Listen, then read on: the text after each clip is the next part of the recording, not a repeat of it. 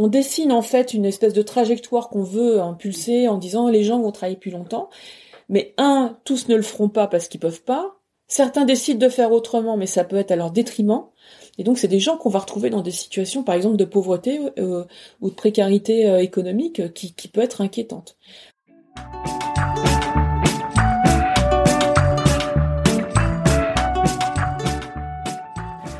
Vous écoutez le 32e épisode de PLAF. PLAF, c'est le podcast dont l'objectif est de faire entendre et de combattre les discriminations dans l'emploi subies par les femmes dès l'approche de la cinquantaine. PLAF, c'est l'acronyme de Place aux femmes fortes. Je suis Claire Fleury, retraitée, passionnée par les mutations du monde du travail, mobilisée contre les inégalités femmes-hommes, en campagne pour contribuer à déconstruire les stéréotypes agistes et sexistes.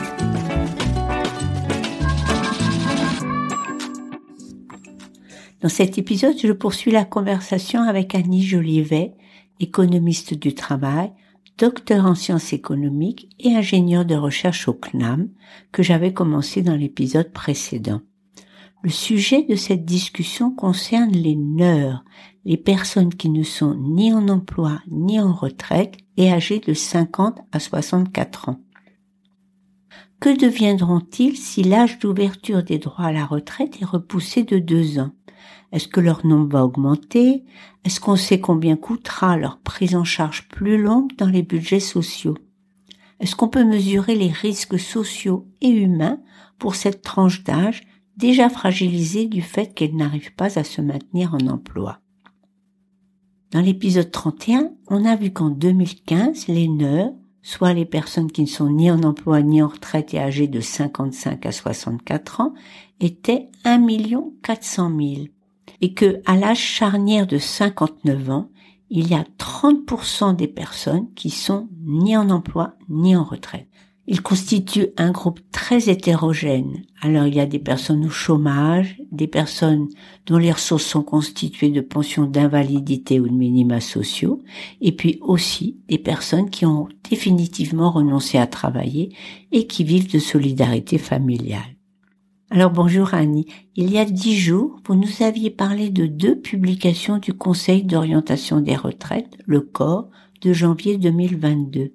Le but de ces deux documents est d'estimer les dépenses supplémentaires sur les budgets sociaux qui se constateraient suite à un relèvement de l'âge d'ouverture des droits à la retraite de deux ans.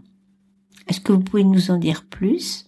On découpe euh, la partie, euh, comment ils appellent ça, dépenses sociales, donc tout ce qui relève des minima sociaux, de l'invalidité mm. Euh, et des, des, éléments de ce, de ce type-là, et puis la partie chômage qui relève d'une autre d'une autre caisse. Donc sur la partie invalidité, en fait, le, il est clair que ça augmente le nombre de personnes qui vont être dans ces situations-là, puisque vous allez avoir en fait les gens qui sont déjà dedans qui vont rester plus longtemps puisqu'ils vont pas pouvoir liquider tout de suite, hein, sauf à accepter une décote. Euh, Et puis des gens qui du coup vont être rattrapés par exemple par l'invalidité ou euh, des, des, arrêts euh, maladie longue durée, bah parce que en fait ils avaient pu tenir jusque là, mais les deux années en plus ou l'année en plus fait que ben voilà ils sont rattrapés par ça. Donc vous avez à la fois un, un effet de durée et un effet d'effectif supplémentaire en fait, euh, vous avez forcément une augmentation des dépenses euh, liées à ces, euh, à ces pensions-là, à la fois plus nombreuses et en durée plus longue. Sur le côté chômage, en fait, vous avez des choses un peu similaires. alors il y a aussi les réformes de, de l'assurance chômage hein, qui rentrent en jeu. C'est un petit peu compliqué. mais en gros, c'est la même chose. C'est-à-dire que vous avez des gens qui sont déjà au chômage, qui vont devoir attendre plus longtemps pour basculer sur une, une liquidation de leur retraite. Ah, excusez-moi, ça me fait très peur parce que ça me fait penser à des femmes que j'ai accompagnées quand j'étais à Solidarité Nouvelle contre le chômage. Alors elles avaient accepté de quitter leur emploi à 59 ans dans un départ négocié, pensant qu'elles seraient indemnisées par Pôle Emploi pendant trois ans, jusqu'à 62 ans, jusqu'à prendre leur retraite. Alors qu'est-ce qui se passerait pour elles entre 62 et 64 ans? C'est déjà arrivé dans le passé. Euh, ce qui s'est passé, c'est que les employeurs ont, rapidement intégré euh, le fait que l'âge, euh, le décalage de l'âge de la retraite à taux plein, donc l'âge d'ouverture des, droits à taux plein, faisait que, en faisant une sorte de rétro-planning, on, ne pouvait pas licencier les gens avant tel âge. Mmh. Donc, par exemple, si on, si on se met à 62 ans, si au mieux vous pouvez avoir 36, enfin 36 mois d'indemnisation, et je dis au mieux parce que c'est pas pour tout le monde, euh, bah, au mieux vous pouvez être licencié entre guillemets dans de bonnes conditions à 60, euh, pardon, à 59 ans. Donc évidemment tout ça est euh, c'est un calcul un peu brutal parce que un employeur il va dire bon euh, qu'est-ce qui vous reste comme durée de congé? Qu'est-ce que vous avez sur votre compte épargne temps dans les entreprises qui en ont? Éventuellement euh, qu'est-ce que je peux rajouter euh, en termes de disons en termes de rupture conventionnelle qu'est-ce que je peux rajouter pour que ça puisse faire la jonction? Euh, et puis par ailleurs du côté des, des, individus ils peuvent aussi se dire bon j'ai fini de payer ma maison donc je peux accepter une diminution de mon revenu. Vous avez des gens que vous ne pouvez pas licencier à 59 ans correctement parce que par exemple c'est des gens qui ont eu des carrières hachées et donc des gens qui ont fait beaucoup d'intérim, par exemple, qui sont rentrés dans des choses un petit peu compliquées. Non, les gens euh, en fin de carrière ne sont pas tous dans des situations où ils ont eu des carrières complètes, tranquilles, jusqu'au moment où ils sont licenciés. On, a de plus en plus des gens qui sont, euh, je veux dire, euh, comme les jeunes, dans des carrières hachées, avec des allers-retours entre emploi et chômage, et donc avec potentiellement un défaut de, de, de, durée requise pour euh, avoir ces 36 mois en question. Bah, tout ça, ce sont souvent des accords individuels qu'on n'ébruite pas, qui consistent à faire financer par l'assurance chômage des départs anticipés. Mais en plus, si j'ai bien compris, si la date d'ouverture des droits était reportée, ces personnes qui, à 62 ans, auraient épuisé leur droit au chômage n'auraient plus droit qu'à l'allocation de solidarité spécifique versée aux chômeurs en fin de droit. Et c'est combien euh, l'allocation de solidarité spécifique? 537 euros par mois. Autant de personnes qu'on retrouverait en plus dans les effectifs des allocataires de minima sociaux. Enfin, on verra si vous voulez que je vous donne des chiffres plus détaillés. Bah oui, ça aurait été bien, mais je l'ai pas fait. Mais par contre, dans le dossier que vous m'aviez préparé, il y avait les deux documents du corps. Alors, j'ai plus qu'à vous donner moi-même les chiffres. Alors, je commence par les chômeurs. Mais avant, je voudrais vous dire que ce qui est à noter, c'est que le corps fait ses prévisions à partir de ce qui a été observé quand on est passé de 60 à 62 ans en 2010. Et ça, ça se voit déjà dans les statistiques de Pôle emploi, et puis ça se lit aussi tous les jours dans le désespoir des chercheurs d'emploi de fin de carrière qui s'expriment sur LinkedIn. Alors, savez-vous comment a évolué le nombre d'indemnisés par Pôle emploi des chômeurs âgés de 60 à 61 ans entre 2010 et 2020 ben, Ça sera mon chiffre plaf les allocataires de l'allocation de retour à l'emploi de 60 et 61 ans ont triplé, conséquence directe du report de l'âge d'ouverture des droits et des réformes de l'assurance chômage. Triplé. Et quelles sont les estimations du corps pour la réforme à venir? Eh bien, le corps estime à 84 000 le nombre de bénéficiaires supplémentaires de l'allocation de retour à l'emploi et à 30 000 le nombre de bénéficiaires supplémentaires à l'allocation de solidarité spécifique. Et pour euh, compléter le tableau, est-ce qu'il pourrait y avoir des conséquences sur le chômage des salariés des autres tranches d'âge? Je vous ai dit, hein, il y a beaucoup d'interrogations sur euh, euh, on prend en compte l'allongement de la durée, on prend en compte des effectifs supplémentaires, mais quand on, on estime les choses à l'avance, il peut toujours se passer des choses qui font qu'en fait on, va avoir plus d'effectifs que ce qu'on a prévu. Par exemple, sur les dépenses d'assurance chômage, euh, un élément qui qui est discuté euh, là, c'est que si on si on recule l'âge d'ouverture des droits, on sait hein, que ça va surtout euh, permettre à des seniors entre guillemets qui sont en emploi de travailler plus longtemps. Hein, parce que les chômeurs euh, vont avoir du mal à, être recrutés. Donc en fait l'essentiel de l'effet c'est sur des gens qui sont en emploi et qui vont rester plus longtemps et partir plus tard à la retraite. C'est l'effet qu'on a repéré déjà dans les précédentes euh, événements identiques. Donc on sait que c'est surtout sur les gens qui sont en emploi que ça va jouer mais ces gens qui sont en emploi, qui vont donc retarder leur départ euh, à la retraite, euh, ils vont du coup pas libérer des emplois. Et du coup, la question, c'est de savoir quels sont, quel est le nombre de chômeurs en plus qu'on va avoir dans les autres catégories d'âge, jeunes mais pas seulement, parce que ces emplois-là se seraient pas libérés dans l'hypothèse où il n'y aurait pas suffisamment de création d'emplois pour absorber l'ensemble. Donc c'est pour ça que j'ai mis plein de si. Euh, Imaginons qu'on soit dans une période où il y a de la croissance, où euh, ou en tout cas il y ait besoin d'emploi, euh, bah, peut-être que ça peut absorber ce choc-là. Mm. Mais si c'est pas le cas, ou si les emplois proposés sont pas ceux qui conviennent, euh, mm. hein, on peut discuter sur l'attractivité des ah emplois aussi.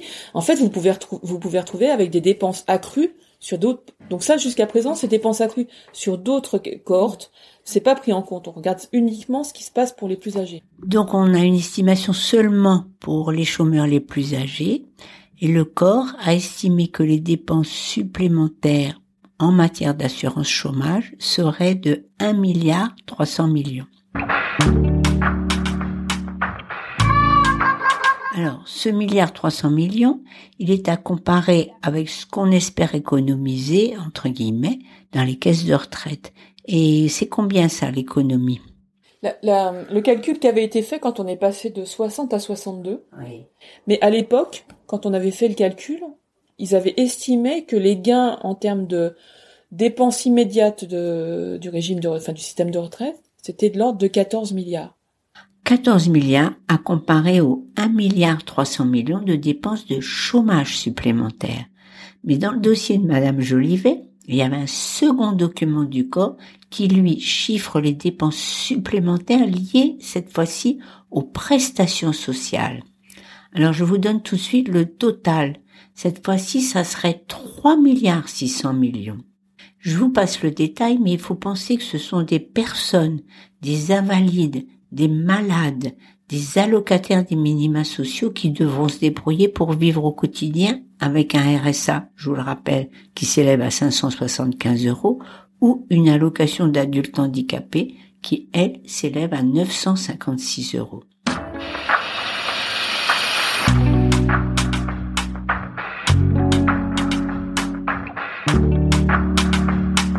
Pour euh, récapituler, on a un gain espéré de 14 milliards en faisant travailler plus longtemps ceux qui sont qui ont un emploi. Alors un gain de 14 milliards à comparer avec des dépenses ben, d'environ 5 milliards si j'ajoute le milliard 300 millions des allocations chômage aux 3 milliards 600 millions de, de, prestations sociales qui là sont versées à des personnes qui ne sont pas en emploi. Toutes ces prestations compensent des situations de réelle précarité et de détresse qui s'aggraveront puisque les bénéficiaires devront attendre deux ans supplémentaires avant de liquider leur retraite.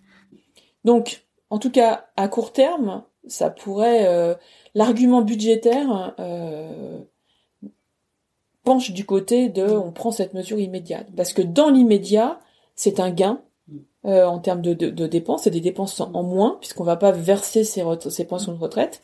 On va même améliorer les recettes, parce que les gens continuent à travailler, ils vont ah cotiser. Euh, donc à court terme, c'est un gain. Et même les dépenses supplémentaires en, en de dépenses sociales ou des dépenses d'assurance chômage ne suffisent pas euh, à annuler cet avantage-là. Après, euh, faut, faut pas oublier que si vous si vous travaillez plus longtemps, votre pension sera meilleure, et que donc, à quelques années près, quand les gens partiront à la retraite, on leur versera potentiellement de meilleures pensions. Donc l'effet immédiat euh, est pas un effet qui va rester pendant les années à venir. On va pas gagner 14 milliards pendant toutes les années qui viennent.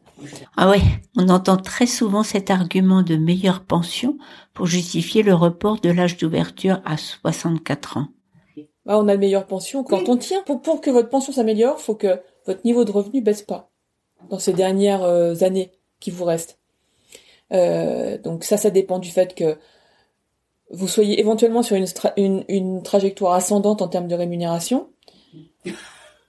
Bon, c'est pas le cas pour tout le monde, hein. Ah, euh, on est d'accord. Euh, donc il y a ça. Il y a euh, le fait que ben vous soyez, vous restiez à temps plein, par exemple. C'est vrai que certaines entreprises proposent des, des, possibilités de de réduire son temps de travail euh, sans, que, sans, que, ça affecte totalement mm. votre revenu, mais enfin vous perdez quand même un tout petit peu. Il y a beaucoup de gens aujourd'hui qui sont dans des emplois pénibles. Hein. Je pense aux aides à domicile, par exemple, qui sont de fait à temps partiel, non compensés euh, bon, donc pour elle, le, par exemple, le fait d'avoir ces années à plus, en plus à faire, pas de chance de passer plus à temps plein. C'est pas dans les dernières années que vous allez réussir. Euh, la profession fonctionne comme ça, donc voilà. Non, mais c'est très exigeant en termes de déplacement, de, de charge physique, tout ce que vous voulez. Donc peu de chance hein, que vous passiez à temps plein votre temps partiel il n'est pas compensé et vous n'avez pas de perspective tellement de progression. Donc je vois pas en quoi la pension va être améliorée et elle peut même être, dégradée si vous êtes en fait licencié et que vous n'arrivez pas à retrouver un emploi euh, ou que vous vous retrouvez en pension d'invalidité. Dans ces cas-là, quand même, vos revenus sont inférieurs. Donc bon, je, doute. Et puis il y a, aussi euh, un truc qui peut être un peu euh, un peu inquiétant aussi. Aujourd'hui, on a la possibilité de partir avec une décote. Euh, faut quand même être sûr que euh, quand vous partez comme ça, vous tenez bon question question dépenses du quotidien, voire dépenses exceptionnelles. Et, et le risque c'est que, que des gens se décident à partir avec une décote, par exemple en comptant sur le revenu du conjoint ou de la conjointe, et puis qu'entre temps ben, le conjoint et la conjointe aient disparu, soit qu'il soit mort, soit que il est volé ailleurs, euh, ce qui peut arriver aussi tardivement. Hein. Vous avez beaucoup de gens qui se séparent, euh, y compris après la retraite. Donc, euh, c'est des situations en fait qu'on n'anticipe pas forcément, mais qui peuvent faire que quelque chose que vous aviez bien calculé finalement se retourne contre vous. Et puis il y a un dernier élément, moi, qui me soucie aussi, c'est bah, ces gens qui vont rester là, qui vont tenir.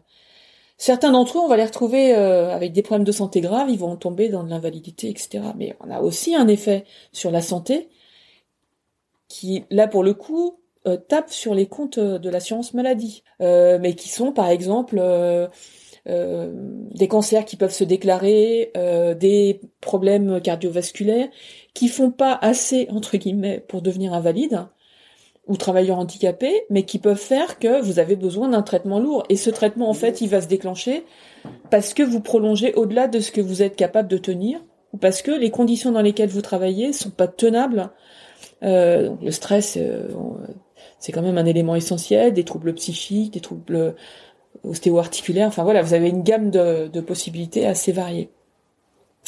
Ça va, je suis assez optimiste. Assez optimiste, je sais pas. Mais ce que je pourrais dire pour conclure et que vous nous avez fait parfaitement percevoir, c'est de bien comprendre la limite des chiffres et l'urgence de ne pas rester enfermé dans le cadre trop limité de la diminution d'un seul pan des dépenses publiques, en l'occurrence la diminution des dépenses de retraite. Bon, le vieillissement de la population n'est pas contestable. En 21 pour deux personnes en emploi, trois ne le sont pas. Et cette part ne va pas cesser de se dégrader. L'enjeu de la hausse du taux d'emploi des 55-64 ans est donc crucial, mais dépend de bien d'autres leviers possibles. Pour augmenter le taux d'emploi des salariés expérimentés, on peut aussi agir avec d'autres moyens que le simple report de l'âge d'ouverture des droits à la retraite. Bon, j'en ai quelques-uns en tête. Alors d'abord, la lutte contre les stéréotypes qui empêchent les entreprises d'embaucher des chômeurs ou de promouvoir des salariés expérimentés. Je pense aussi à la qualification et à la formation tout au long de la vie professionnelle jusqu'aux toutes dernières années. à l'adaptation des conditions de travail aux conditions de santé et aux souhaits des collaborateurs les plus âgés. Et puis, il y a encore un dernier volet qui me paraît très important, c'est l'amélioration des environnements de travail, cette fois-ci pour tous les salariés qui se plaignent d'une détérioration du climat professionnel. Et enfin, j'en ai gardé un petit dernier pour la fin, un dernier levier sur lequel on pourrait agir, c'est un petit peu mon préféré, il s'agit de l'emploi des femmes. L'emploi des femmes en général et celui des femmes de plus de 50 ans en particulier, comme on l'a vu dans le premier épisode.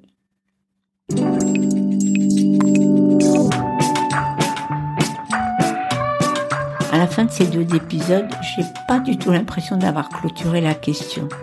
Alors si vous voulez bien me faire part de vos commentaires, ça me fera très plaisir. Vous pouvez les mettre sur le post de mon compte Claire Fleury sur LinkedIn, sur le post par lequel j'annonce la publication de cet épisode. Le mois prochain, ben, on change de thème. J'espère vous retrouver fidèle à notre rendez-vous le 8 octobre à venir. À très bientôt.